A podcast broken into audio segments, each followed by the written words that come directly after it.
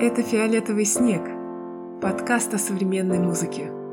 И мы его ведущие – Ирина Севастьянова и Марат Ангельдеев. В каждом выпуске мы обсуждаем темы истории, которые интересны нам и которыми мы хотим поделиться с вами.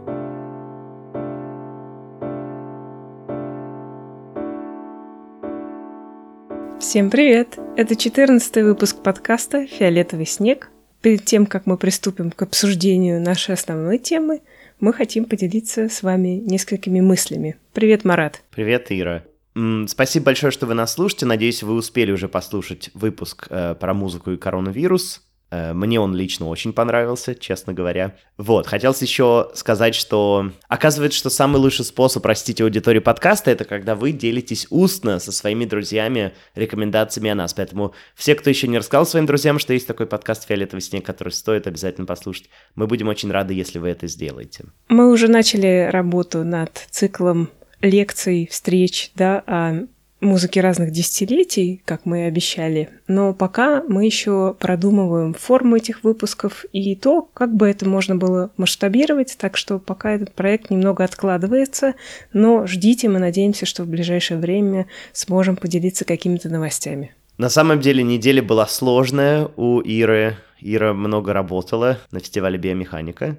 И я даже в каком-то смысле соскучился по нашему подкасту, поэтому очень рад приступить к нашей сегодняшней 14 теме. Наша тема — музыка и музей. Во-первых, мы попытаемся понять, как же музыка появилась в музеях, или, во всяком случае, так плотно обосновалась, как в современных музеях, когда есть дополнительные публичные программы, и они не обходятся без концертов или даже каких-то отдельных своих фестивалей. Мы попытаемся понять, что дает музыке вот это соседство э, с музеем и содружество там с художниками, с кураторами, как менялось мышление композиторов в связи с этим. И, наверное, мы еще поговорим о том, как меняется восприятие музыки в разных условиях, когда, допустим, обыкновенный концерт переносится из традиционного зала в какие-то другие обстоятельства, в музеи, и как ведут себя слушатели, и как в этом случае курируются концерты. Вот так, наверное. Ну, то есть, как вы поняли, тем у нас много для разбора, так что начнем непременно же с первой. Марат, как ты думаешь, когда музыка обосновалась в музеях? Хороший вопрос. Ну, Обосновалась в музеях, наверное, она в 20 веке, что неудивительно. Вот. Но появилась, возможно, и даже раньше. Вот если мы говорим про какие-то единичные случаи, я буду опять-таки не удивлен узнать какую-то интересную да, деталь, что еще раньше музыка уже поселялась в музеях. Ну, конечно, плотное сотрудничество музыкантов и художников, оно относится именно к 20 веку. Но, конечно, концерты проводились и раньше, там, в Эрмитаже, допустим, или в каких-то крупных европейских коллекциях, в этих залах давались концерты, могли, может быть, даже ставиться какие-то небольшие спектакли. То есть это сотрудничество, оно было всегда. То есть э, художественные работы, они всегда так или иначе соприкасались с работами музыкальными. Ну и чего уж говорить про один концепт вдохновения, да, что, конечно же, музыкантов вдохновляли художники, художников музыканты, и такое взаимодействие определенно было всегда. Но что ты можешь нам сказать про более плотное взаимодействие, да, когда именно музей и вот этот тип музицирования в музее становится такой отдельной, даже, может быть, частью музыкальной культуры? Очень сложно было готовиться к этой теме, потому что нигде нет такой книжечки или статьи, где она рассматривалась, поэтому мы нащупываем какие-то вещи в процессе разговора. И, как мне кажется, развитие музыки в музее, оно связано с появлением параллельных программ вообще на выставках, в музеях, на биеннале, триеннале. А, и тут, конечно, вопрос в том, а почему появились параллельные программы? Ну, дело в том, что, конечно, музей переосмыслялся, переосмыслялся вообще э, целиком от того, как экспонируются объекты, что считается искусством вообще, кто может быть художником. И в этом смысле параллельные программы, они возникли где-то в середине 20 века и начали развиваться. То есть появились отдельные события для детей, какие-то просветительские мероприятия, там такие продуманные концептуальные вещи. И тут, конечно, возникает вопрос, почему э, возникла потребность в таких программах. Ну, во-первых, увеличилась аудитория музеев в 20 веке, да, и искусство из какой-то вещи для отдельных групп граждан, если можно так сказать, из элитарного чего-то и доступного очень малому числу людей, оно стало, конечно, популяризироваться и стало массовым. И массовому зрителю, который ничего не знает, нужно было объяснить, что такое искусство. И к тому же язык художников XX века, он был достаточно радикальным, и вообще палитра тем и вещей, которыми занимались художники, она настолько широкая, что надо было как-то объяснять людям, которые впервые с этим столкнулись, что же здесь происходит, как это можно, не знаю, даже оценивать э, или вообще воспринимать. И еще один важный фактор, повлиявший на появление программ таких публичных, это, конечно, экономическая ситуация. Это, с одной стороны, не очевидно, но с другой стороны, ведь э, в 20 веке появилось еще такое убеждение, что продаваться может не только вот сам товар или арт-объект, или какой-то вообще объект, а товаром может служить впечатление человека. И появилось даже такое сейчас распространенное словосочетание экономика впечатлений, когда акцент делается даже не столько на самом материальном продукте, сколько на тех эмоциях, которые получает человек при взаимодействии с ним. И это очень важный, мне кажется, фактор вот э, в теме музыки и музея, потому что э, в музеях появились события, которые такие нерыночные. То есть, допустим, Венецианская биеннале. Это очень крупное событие в арт-мире, но это еще и рыночное событие, потому что э, арт мир, он такой э, ориентированный на инвестиции, на продажу, и эта традиция, она сложилась уже давно, и поэтому, когда люди приезжают, допустим, на Венецианскую биеннале, то они хотят не только познакомиться с тем, что происходит вот сейчас в искусстве, но еще и, может быть, что-то прикупить. То есть там много богатых людей, которые специально туда приезжают, чтобы познакомиться с художниками и приобрести что-то в их коллекцию. А в музыке непонятно, что продавать потому что, как правило, ну, в 20 веке это было вообще очень распространено. Ноты принадлежали а, издательствам, то есть не самому композитору. Исполнение, да, нужно было оплачивать институции. И непонятно, что в музыке покупать. То есть, ну, можно купить какую-то запись раритетную сочинение, но в целом э, здесь нет такого, что ты можешь купить конкретный объект но ты можешь стать, допустим, спонсором какого-нибудь э, концерта или заказать композитору сочинение. Вот это да, в этом смысле да, и ты как бы вкладываешь в свои впечатления, в свои эмоции. То есть ты вкладываешь что-то нематериальное и не физическое. Я не знаю, насколько тут я готов с тобой полностью согласиться, потому что, мне кажется, все-таки и патроны существовали, да, у музыкантов и композиторов очень давно, и музыка заказывалась в этом плане, и у музыки тоже были спонсоры, поэтому все равно эта статусность музыки, она присутствовала и раньше, да, можно все равно было сказать то, что вот это сочинение было написано с помощью средств такого-то барона и подобных вещей. Но в каком-то плане я считаю, что, конечно, ты права, это связано с популяризацией, в принципе, музеев и того факта, что люди стали туда больше идти, но и не только с этим. Конечно же, сама музыка нашла вот эту, ну, то есть вышла на эту потребность говорить о музыкальном не с помощью обязательно вот этого самого языка музыки. Я не знаю, звучит, возможно, чуть-чуть сложно, но во многом это, кстати, отражает и вот один из тех тезисов, да, о которых рассказывали на одном из э, мероприятий биомеханики, да, когда обсуждали книгу Эда Маккена, ровно о котором, по-моему, ты и рассказывала, если я не ошибаюсь.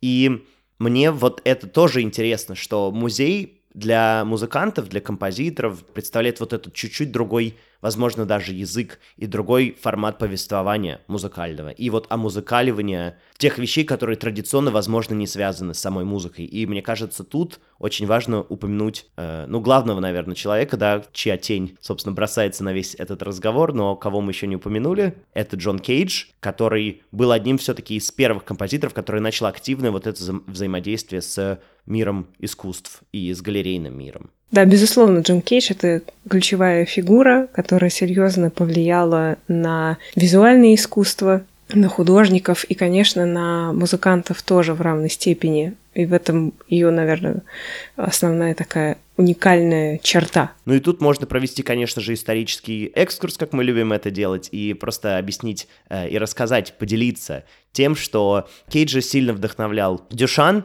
который во втором десятилетии 20 века выставил в музее писсуар, собственно, да, как арт-объект, вот этот ready-made, и показал тоже, во-первых, миру художественное искусство, что, в принципе, все очень сильно зависит от контекста и переосмысления какого-то уже существующего объекта, да, вот, допустим, обыденного, как писсуар, в арт-пространстве. Я думаю, это очень сильно повлияло на Кейджа во многом. Он понял, что музыка тоже в каком-то плане может вот деконтекстуализироваться и отрываться от этой связи непосредственно с нотами, с партитурой и с такими вещами. Мне очень нравится цитата Кейджа 1963 года, в которой он говорит, один вот из способов писать музыку — это изучать Дюшана. То есть для него, конечно, это была такая кладезь во многом именно нового подхода к искусству. И тоже неудивительно, что сам Дюшан, он написал две пьесы музыкальные еще в 1910-х годах, получается. То есть вот эта традиция, эта связь, конечно же, прослеживается, и тут важно вспомнить, мне кажется, еще одного человека, который тоже повлиял на вот такое представление о музыке как более галерейном, что ли, искусстве, или связанном с миром художественного искусства, это, конечно же, Эрик Сати, у которого было достаточно много мебелированных пьес, мебелированной музыки, которая, собственно, выступала вот каким-то, возможно, даже прототипом инсталляции. Одна пьеса называется Vexations, раздражение. Э, это всего лишь один листочек нот для фортепиано, который должен играться в 800 40 раз, получается. Такое длинное количество. И были разные марафоны, кстати, в, на планете, да, когда пианисты подменивали друг друга, играли нон-стоп. Это кто-то играл сутки, кто-то меньше, кто-то больше. Но в каком-то смысле это вот все-таки предтеча инсталляций и предтеча музыки как не обязательно музыкального.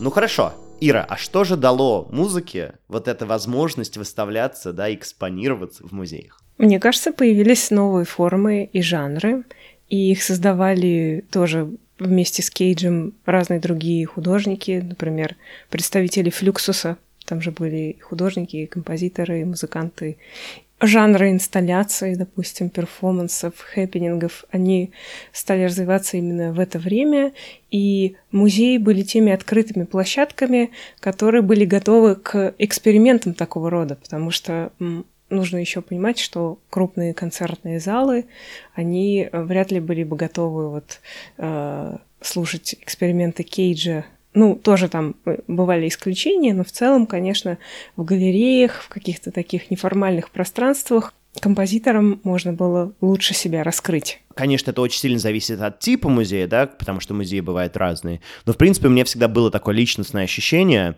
что музеи и вообще художественное искусство, так можно сказать, визуальное искусство, искусство музейное, оно всегда идет на шаг впереди музыки. И музыка всегда о ней, э, ну, запаздывает. И вот даже если вспомнить оперу на мой взгляд, опера одно из самых таких закоренелых и во многом элитарных даже типов искусства, потому что у многих людей, вот когда я иду с кем-то в, э, на музыкальный концерт, э, меня всегда спрашивают, как нужно одеваться, да, нужно ли одевать фрак, м, костюм какой-то, да, или платье вечернее. Я всегда говорю, что на самом деле все уже давно очень демократично, и в принципе никто особенно не будет косо смотреть, по крайней мере, в тех краях, где нахожусь я, если ты придешь не особенно нарядно одет. Но Дело в том, что когда дело доходит до оперы, там все-таки, мне кажется, еще этикет такой остался. И в этом плане, ну, это просто сайдпоинт, но мне вот всегда было такое ощущение именно на личностном уровне, что музейное искусство, оно, да, как я и сказал, все-таки идет впереди, и музыка за ним так слабой походкой еле-еле тащится. Ну, я бы выступила в защиту музыки, потому что здесь нет никакой гонки,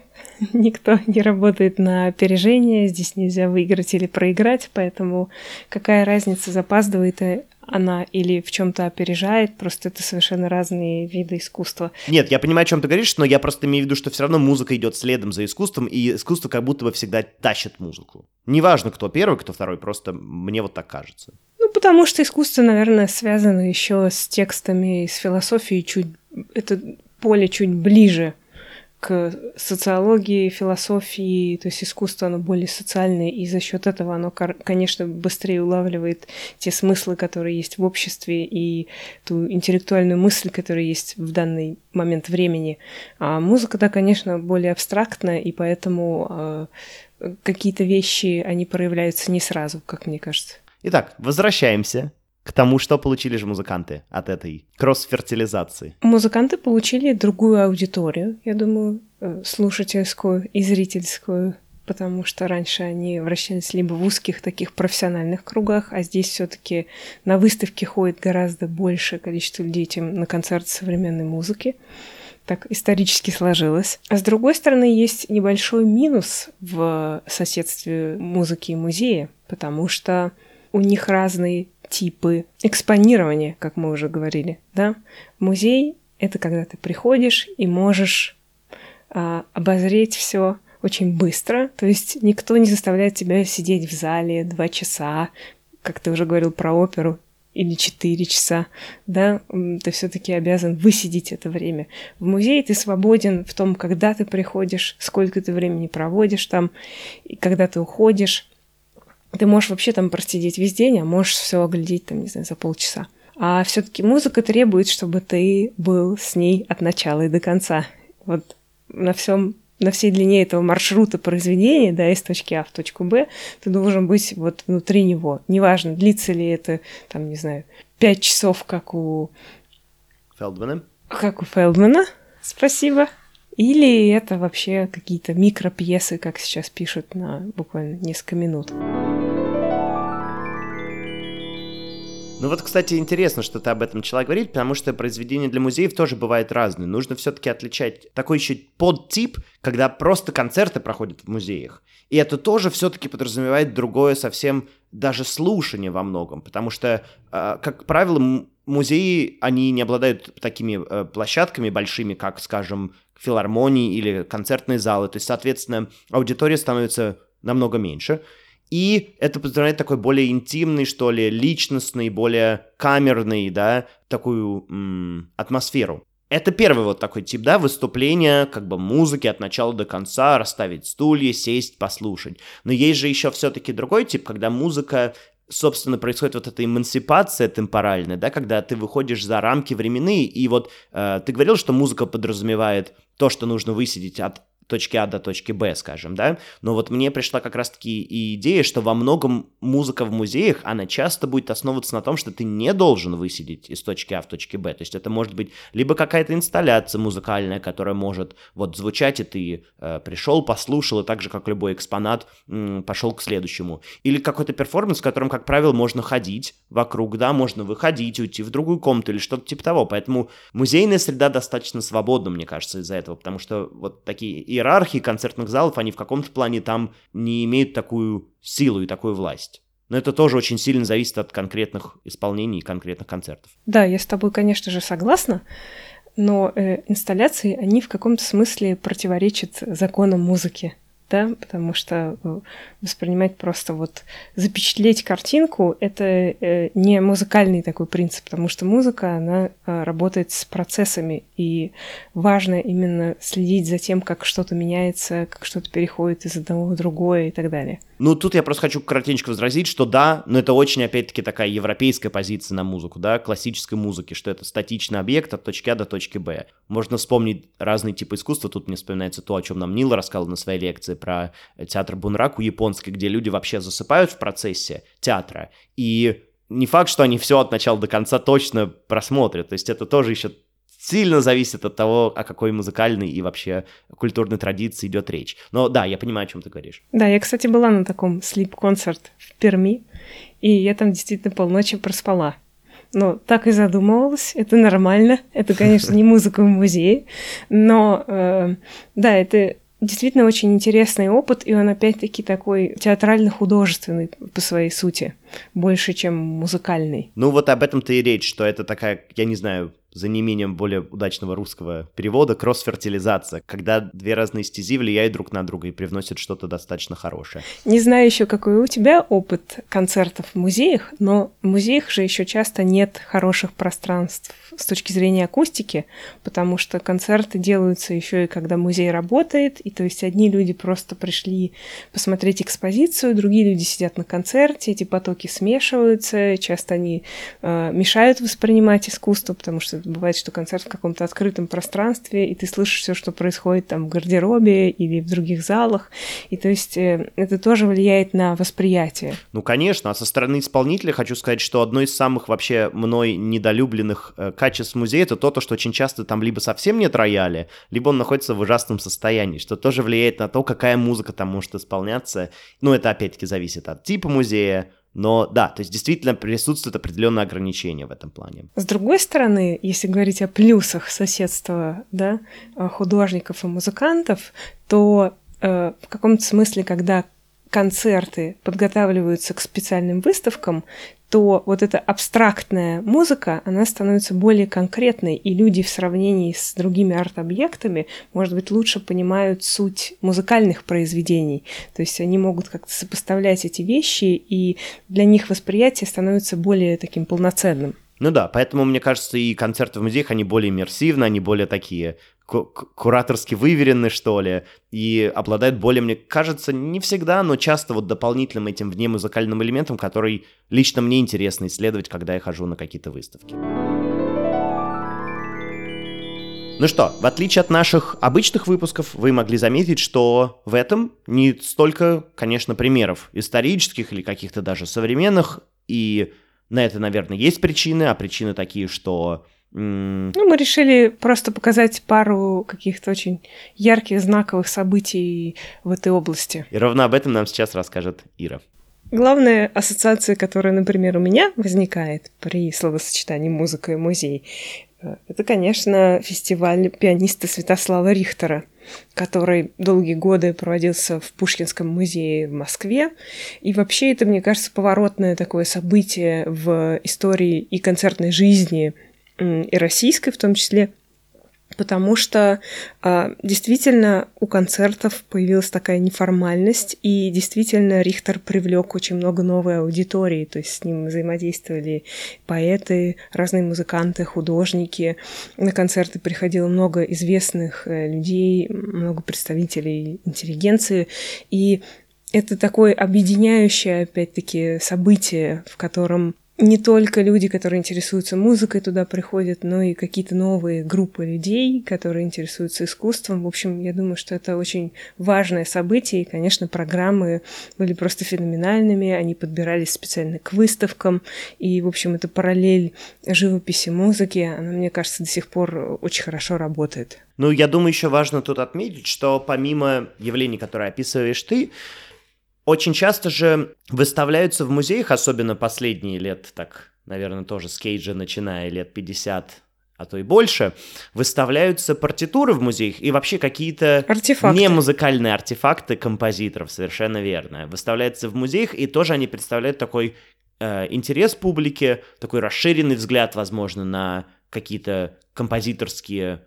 мысли, идеи, и в том числе вот продукты труда. Да, и мне кажется, вообще партитуры, это могут быть отдельно визуальные просто объекты, да, партитуры, и это не обязательно прям вот музыкальные-музыкальные произведения, а могут быть фрагменты вот реально существующих музыкальных произведений, и это всегда очень хорошо характеризует композитора, потому что даже в сборниках с композиторскими интервью, вот в России их выходило несколько, они всегда выпускались там с фрагментом партитуры, и то, как человек записывает музыку, это тоже всегда людям, которые далеки даже от музыки, тоже всегда интересно, как они это записывают, пишут ли они от руки, используют ли они компьютер, как вообще визуально это может выглядеть. Тут, конечно, еще важные взаимосвязи э, и тема визуализации звука, которая так или иначе тоже проходила красной нитью в течение всего 20 века, начиная со Скрябина, его цветового ощущения музыки, и заканчивая вот э, современными композиторами, которые тоже много взаимодействуют с разными медиумами, там, светом, видео и синтезируют электронный звук. Я помню, что когда я учился композиции, э, Роджер Редгейт, композитор английский, он первым делом, вот на первом нашем уроке, это уже была магистратура, он нам показывал, то есть мы говорили про нотацию, начинали с нотации, и он показывал нам такую старинную партитуру э, времен Арс. И на этой партитуре нарисовано было сердце нотами, то есть, по сути, там обычная нотация, линейки, и вот оно образует из себя такое сердце, это бот кардия, и меня это очень тогда поразило, что, оказывается, вот эта визуальная составляющая нот, о которой не часто, может быть, люди задумывались или до сих пор задумываются, она уже и тогда являлась таким интересным э, объектом поиска, даже во времена э, XIV века. Да, можно считать, что это просто какая-то валентинка XIV века. Как мило. Наш выпуск подходит к концу. Выводы вы делаете сами, и, может быть, наши рассуждения натолкнут вас на какие-то свои мысли. Обязательно поделитесь ими с нами, присылайте их там на почту или в Телеграм. Мы всегда это читаем. Может быть, не всегда оперативно отвечаем, но мы стараемся. Ну, а на сегодня действительно все. Подписывайтесь на наш Телеграм-канал, слушайте нас на всех платформах, э, всем известных, всем доступных. Не забывайте рекомендовать наш подкаст своим друзьям, как я вас уже попросил в начале этого выпуска. И до новых встреч. Пока.